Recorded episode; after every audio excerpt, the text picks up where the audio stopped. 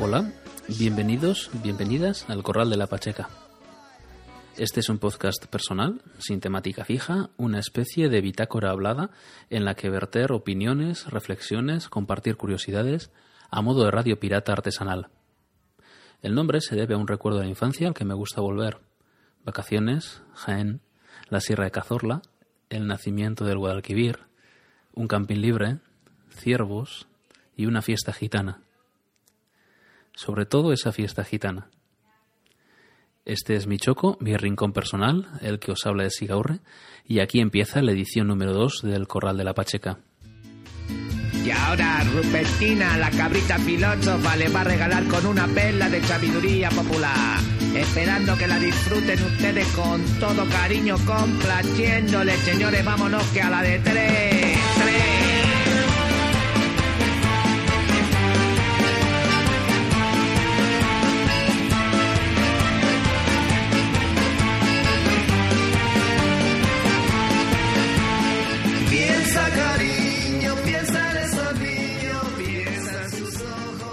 Esta ocasión me voy a limitar a leer un artículo que he encontrado en la red.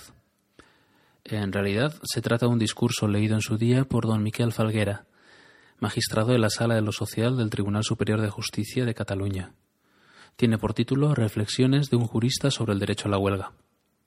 Es anterior precisamente a la huelga general del 29 de septiembre de 2010, celebrada en España convocatoria de UGT y comisiones obreras.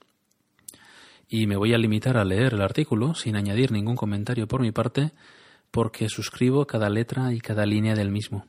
Es más, se trata de uno de esos artículos que me hubiese gustado ser capaz de escribir por mí mismo. Lo encontré en la revista Sin Permiso, que tiene edición impresa y edición digital, y os dejaré los enlaces correspondientes en el blog para que podáis continuar con su lectura. Reflexiones de un jurista sobre el derecho a la huelga. Discurso de Miquel Falguera en el Paraninfo de la Universidad de Barcelona. Permítanme que en este importante acto haga reflexiones de un simple jurista. Y permítanme también que recuerde que los juristas no hablamos de dinero, sino de derechos. Que nuestra razón de ser no pasa por el incremento de las riquezas, sino por el avance de la civilidad. Tengo la impresión de que vivimos en unos tiempos tan inciertos en los que es necesario recordar obviedades como, por ejemplo, recuperar el sentido de las palabras. Así, habrá que recordar que, contra lo que se nos quiere hacer creer, la democracia no es sinónimo solo de libertad, sino algo más. Huelga decir que no existe democracia sin libertad, pero la democracia es también igualdad. Y la, y la democracia es también fraternidad, esto es, el derecho de todos los hombres y todas las mujeres a desarrollarse como personas, a partir del reconocimiento social de unos mínimos de subsistencia. O como afirmaban los padres constituyentes norteamericanos, el derecho a la felicidad. Nadie puede ser libre si carece de la posibilidad de desarrollar todas sus potencialidades como ser humano. De ahí que Aristóteles caracterizara a la democracia como el gobierno de los hombres pobres libres a diferencia de la oligarquía, el gobierno de los hombres ricos libres. De estos conceptos surgieron las ideas centrales de la Ilustración, de la que somos hijos. Y habrá que recordar también, porque a menudo se olvida, que los actuales marcos constitucionales no surgieron de la nada, sino que son fruto del inmenso esfuerzo de las personas pobres, más o menos libres, durante dos siglos, que son la consecuencia de la lucha, de la sangre y el sufrimiento, de la pobreza laboriosa. Después de que dos generaciones de trabajadores europeos y norteamericanos dejaran sus vidas en los campos de batalla en dos guerras mundiales, se logró un pacto social trascendental que implicó unas nuevas normas en el reparto del pastel de la riqueza, que bien es cierto que obviaban la realidad de los países menos desarrollados, recuperando un modelo social que ya había sido mínimamente diseñado por las constituciones de Weimar y Querétaro. No obstante, hace un cuarto de siglo, a raíz de la aparición de lo que se conoce como neoliberalismo, las condiciones contractuales han cambiado y se han pervertido los valores constitucionales. A pesar de que nadie lo diga, ocurre que los textos de nuestras cartas magnas se han quedado en papel mojado, en meras declaraciones sin contenido.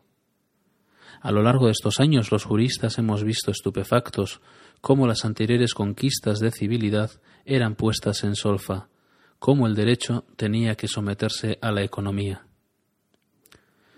Con demasiada frecuencia oímos discursos que cuestionan la igualdad y la fraternidad por antiguas y reivindican una supuesta sociedad del riesgo que implica la instauración del neodarwinismo social. Actualmente somos más desiguales que hace unas décadas. En otras palabras, los ricos son más ricos y los pobres más pobres. Y ello no solo a escala de los países opulentos, sino también a nivel mundial, como constata la OIT. Discursos y políticas que reclaman menos Estado y menos regulación, es decir, el abandono de la intervención de la sociedad como colectivo en las relaciones privadas, de tal modo que los poderosos acaben imponiendo sus intereses. En este contexto, los juristas hemos asistido boquiabiertos a la negación de que la propiedad tiene una finalidad social, tal y como afirma la mayor parte de los textos constitucionales occidentales. Y así, el triunfo en la vida parece pasar por el mero enriquecimiento, un enriquecimiento a cualquier precio y a costa de los demás, y no por la autoemancipación individual y colectiva y la mejora en nuestras sociedades, por el declive del concepto de ciudadanía social en favor del individualismo descarnado. Hemos asistido a la negación de los derechos y los valores colectivos contra lo que afirman las constituciones en favor de este individualismo. Son cada vez más frecuentes las políticas, declaraciones y normas que cuestionan a los sindicatos, la negociación colectiva o el derecho de huelga. En estos precisos momentos tenemos ejemplos claros. Se nos dice, y se nos pretende hacer creer, que estas instituciones colectivas, conquistadas por históricas luchas desiguales, impiden el crecimiento económico. Se ha recortado la solidaridad social a través de una política fiscal regresiva, y eso ha implicado el incremento de la desigualdad en derechos básicos, como el derecho a la enseñanza, el derecho a la vivienda, el derecho a la tutela judicial efectiva, los derechos de conciliación de la vida laboral y familiar o las situaciones de dependencia. El sistema de la seguridad social, la gran conquista de la pobreza laboriosa y el máximo exponente de la fraternidad social es también negado, porque se nos dice que afecta a la economía y que nos incapacita para afrontar los riesgos de las sociedades modernas. Constantemente aparecen estudios, directa o indirectamente pagados por entidades financieras, que indican la imposibilidad de pervivencia del actual modelo de previsión social y que obtienen un gran eco en los medios de comunicación que nada dicen de las elevadas pérdidas de los sistemas privados de previsión. Mientras tanto, nuestras pensiones se van reduciendo y los requisitos de acceso endureciendo. Con la excusa del empleo, que la práctica ha demostrado falsa, llevamos 25 años de recortes de derechos de los trabajadores ante los empresarios y asistimos a la regulación de mayores facilidades para el despido, el abaratamiento de su coste para el empresario y a graves limitaciones de control judicial posterior asistimos a un uso abusivo de la mano de obra foránea, en un diseño consciente de reclutamiento de un auténtico ejército industrial de reserva que abarate los gastos salariales. Y en paralelo asistimos también al preocupante incremento de discursos xenófobos, con actuaciones de los gobiernos de los países ricos que incumplen los tratados internacionales. Pero ocurre que, contra lo que se nos repite, con estas políticas contrarias a la igualdad y la fraternidad, somos cada vez menos libres porque estamos en unos momentos en que el voto de los hombres pobres libres no sirve en nada para delimitar las grandes políticas sociales y económicas. Estas políticas se diseñan en organismos y empresas transnacionales que no ha votado ni votará nadie. Y somos menos libres porque cualquier voz mínimamente crítica es omitida, cuando no quemada inquisitorialmente en una plaza pública. La actual crisis no es imputable a los trabajadores y a los hombres pobres libres sino a estas políticas neoliberales. No deja de resultar sorprendente que poco después del inicio de la crisis, voces destacadas empezaran a hablar de reformar el sistema, de regular la economía. No obstante, esa fue una idea efímera. Una vez más, los hombres pobres libres han pagado de su bolsillo los excesos financieros. Y la conclusión de los poderosos ha sido que dichas políticas suicidas debían incrementarse. Decidieron que eran los pensionistas, los empleados públicos y las personas dependientes quienes debían pagar las consecuencias, que la solución para la crisis era menos igualdad y menos fraternidad, que había que seguir recortando derechos a los trabajadores y a los sindicatos. Han omitido que la causa de la situación actual no es la igualdad, sino precisamente el recorte de los derechos constitucionales, de los derechos de las personas.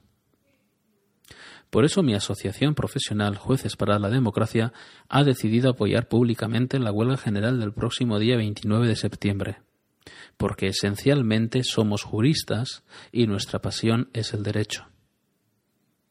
Alguien podría dudar y pensar que los motivos de la huelga no le afectan en nada, que eso es cosa de los trabajadores y de los sindicatos. Quien piense eso se equivoca. Lo que nos jugamos el próximo día 29 es mucho más que el redactado de unas leyes, lo que nos jugamos es si nuestro futuro lo decidirán nuestros votos o las organizaciones financieras internacionales. Lo que nos jugamos es si optamos por la democracia o por la oligarquía. Miquel Falguera es magistrado de la Sala de lo Social del Tribunal Superior de Justicia de Cataluña.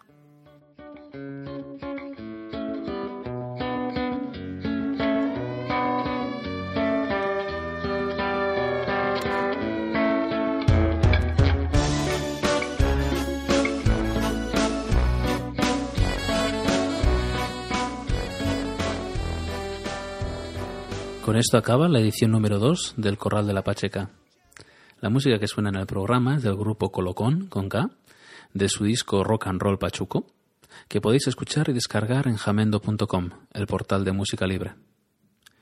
El programa ya está disponible en iVoox y Miro, y en breve podréis encontrarlo también en iTunes.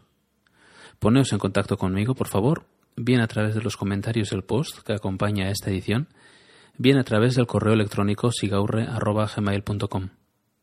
Si queréis grabar un comentario en un archivo de audio y enviarlo al mail, mejor que mejor. Muchas gracias por escuchar y hasta pronto.